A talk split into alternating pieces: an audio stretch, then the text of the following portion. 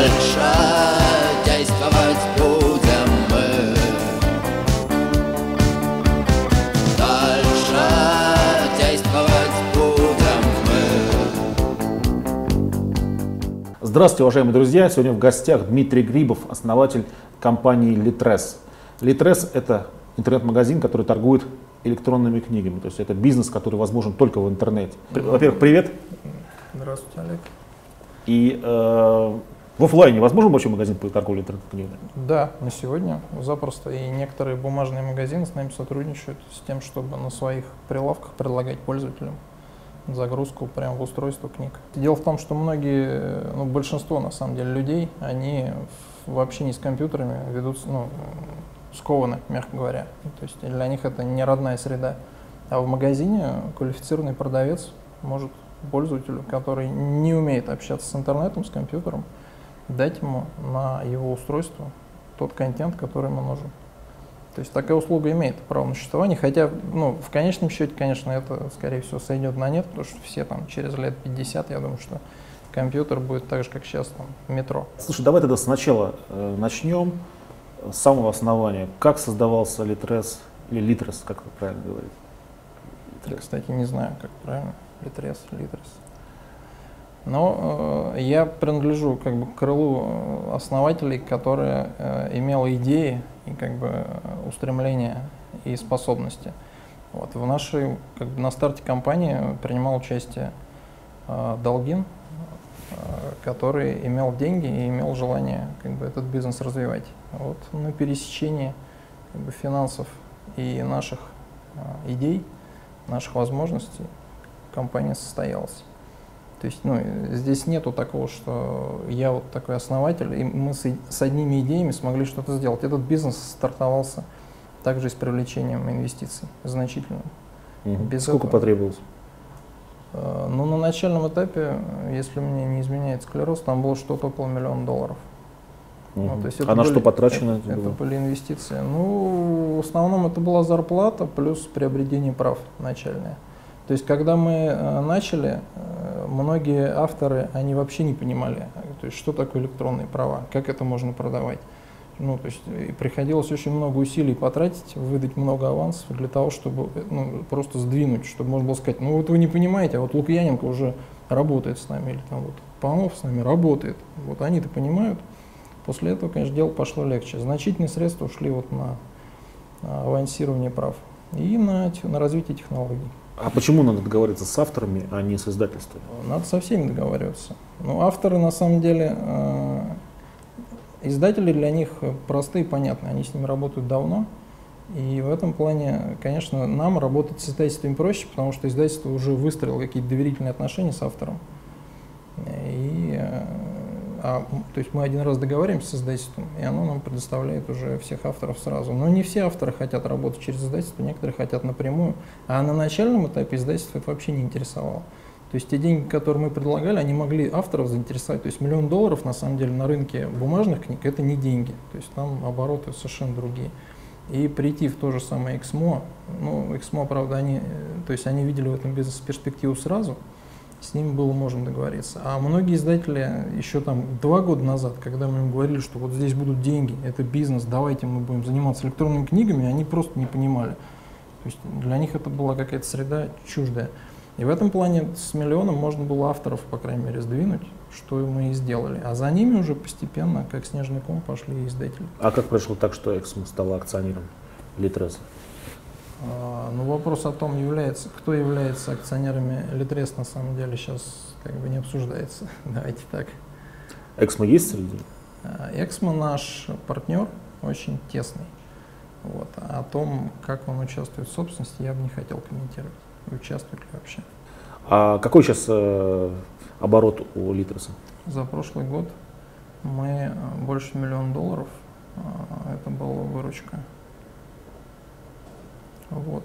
А, При том, что у нас рост достаточно значительный. То есть мы по-прежнему находимся в стадии роста вместе с рынком во многом, ну и просто так по отношению. А каков объем рынка электронных книг в России сейчас?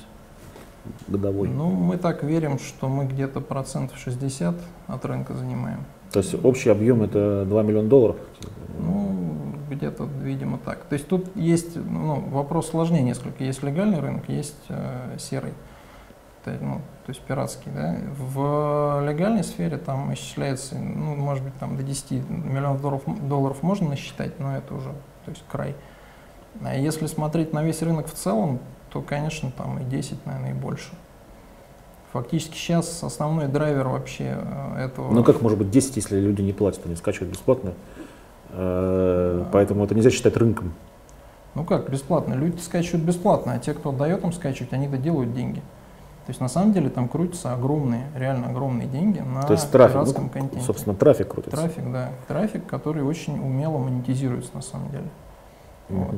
То есть э, эти люди, они как бы вне рынка электронных книг, по сути дела, поскольку они там, ну, они мимо нас их деньги идут, мимо авторов, мимо всего. Но реально там деньги есть. Вот. Это одна из таких. ну, это это один из основных рисков для нашего бизнеса.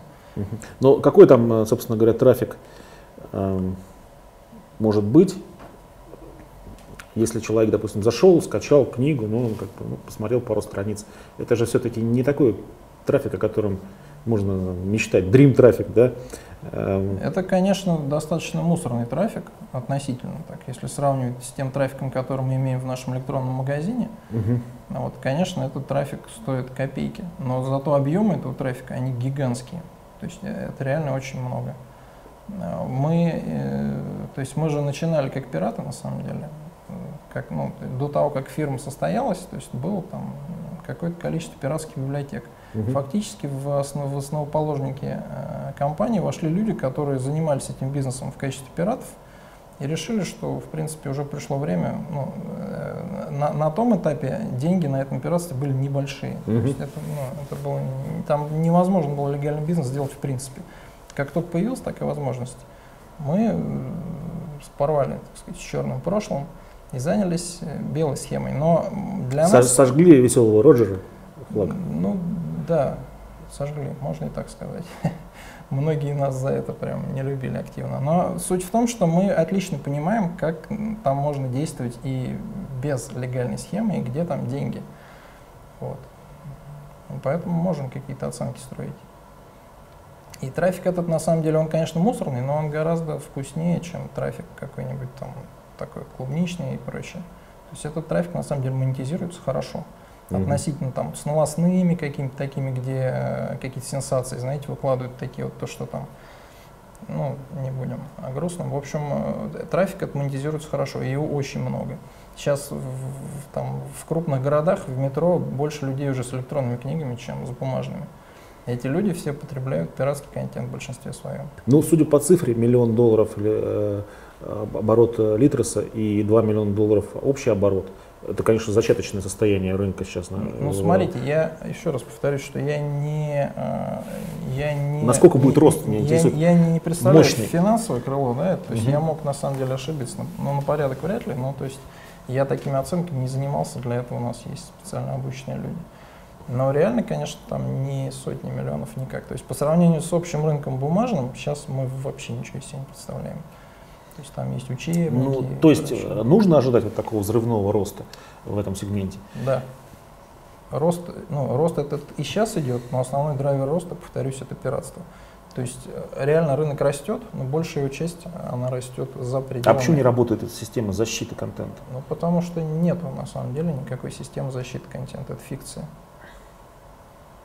Но если вот на контенте будет написано, эта копия принадлежит Ивану Иванову, то все-таки это будет неким психологическим барьером для потребителя, да, м, который, ну, которому каждый раз будут напоминать, что ты своровал, ты своровал.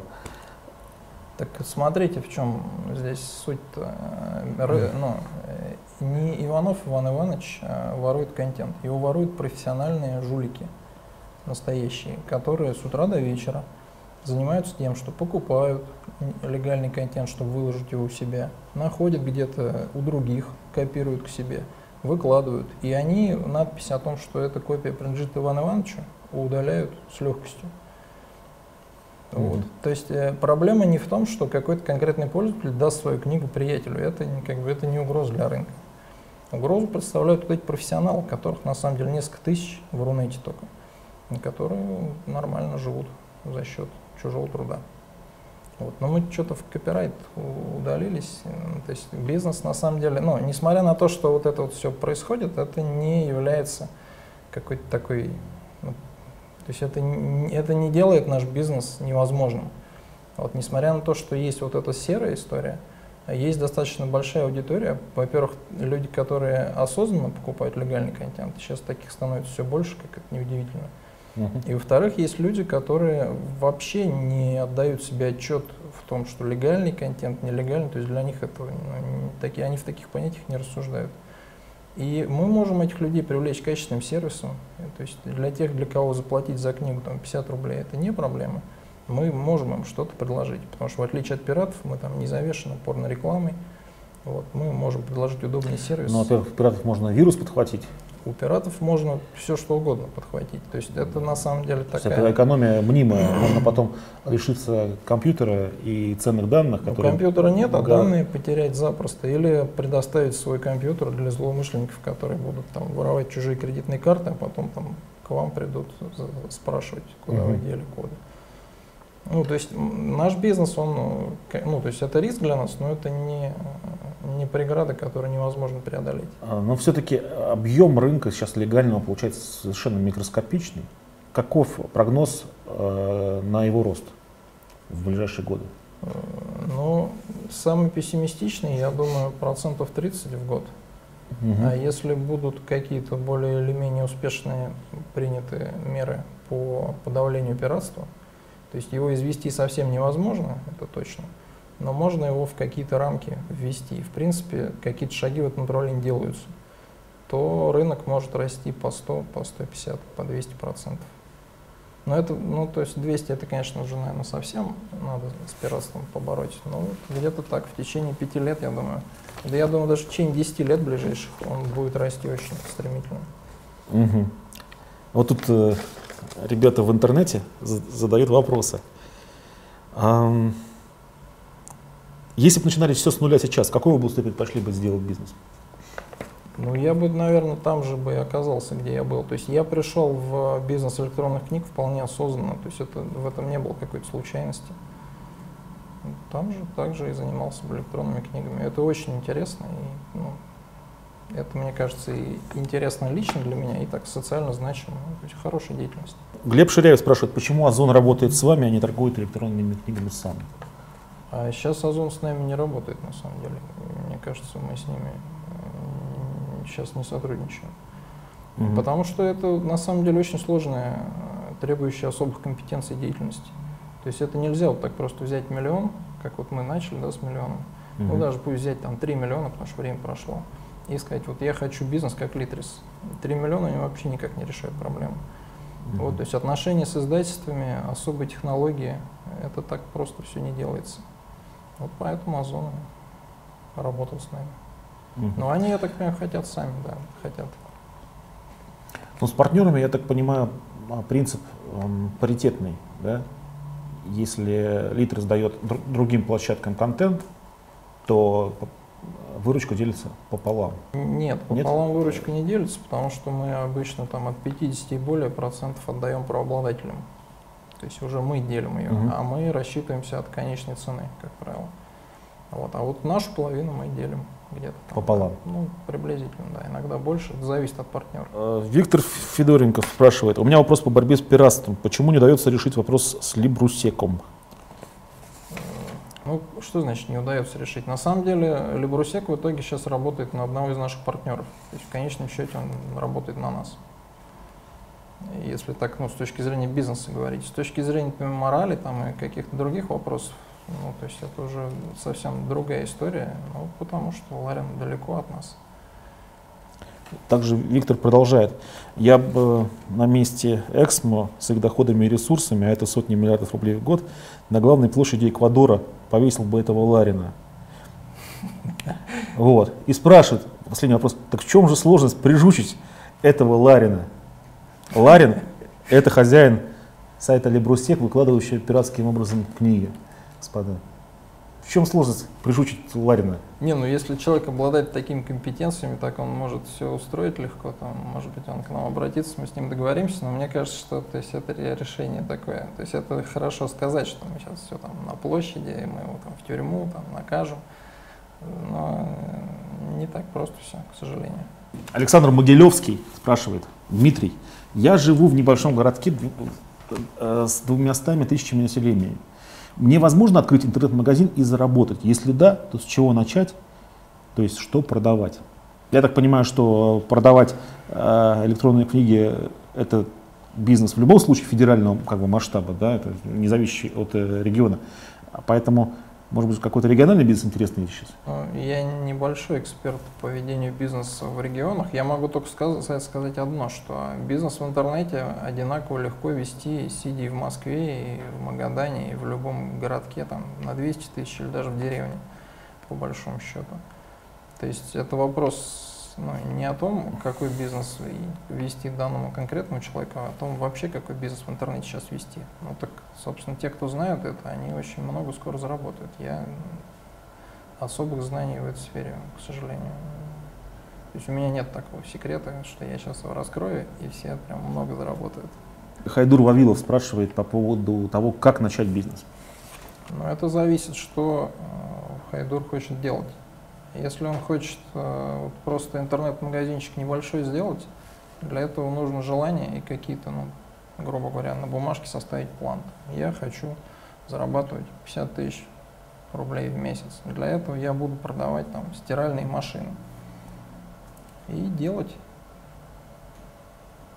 только такой вот можно. Общий, на общий вопрос можно дать только общий ответ. В любом случае бизнес требует, конечно, настойчивости и ну, известного упрямства, потому что э, всегда будут и неудачи какие-то, будут срывы какие-то. И если человек хочет вот именно бизнес свой делать, то он должен быть готов, что ну, преодолевать трудности и действовать, несмотря на то, что что-то, может быть, не так получается, как ему хочется. Ну, тогда все шансы есть. А почему в, в России Apple не является конкурентом Литроса в области продажи, небольшим, скажем так, конкурентом? Они в России вообще электронные книги не продают по каким-то своим соображениям, я так понимаю, легальным. Apple же к России достаточно так странно относится, я бы сказал, они нас просто не замечают большую часть времени. То есть это, и эта их политика, она и на электронные книги распространяется. Это первое. А второе, если Apple придет в Россию, то они будут не конкурентом Литрес, они будут партнером Литрес, потому что мы уже сейчас продаем через них книги на там, США, на зарубежный рынок. Вот. Просто там, ну, они из каких-то правовых соображений а, книги на русском языке в России не продают. Угу. Вот просто так. А в США мы продаем через них книги.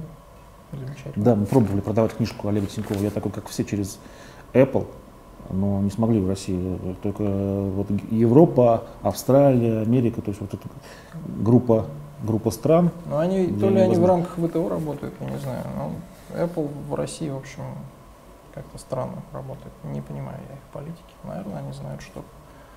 А чего ждать вообще вот в каких новаций в ближайшие 2-3 года в области цифрового контента?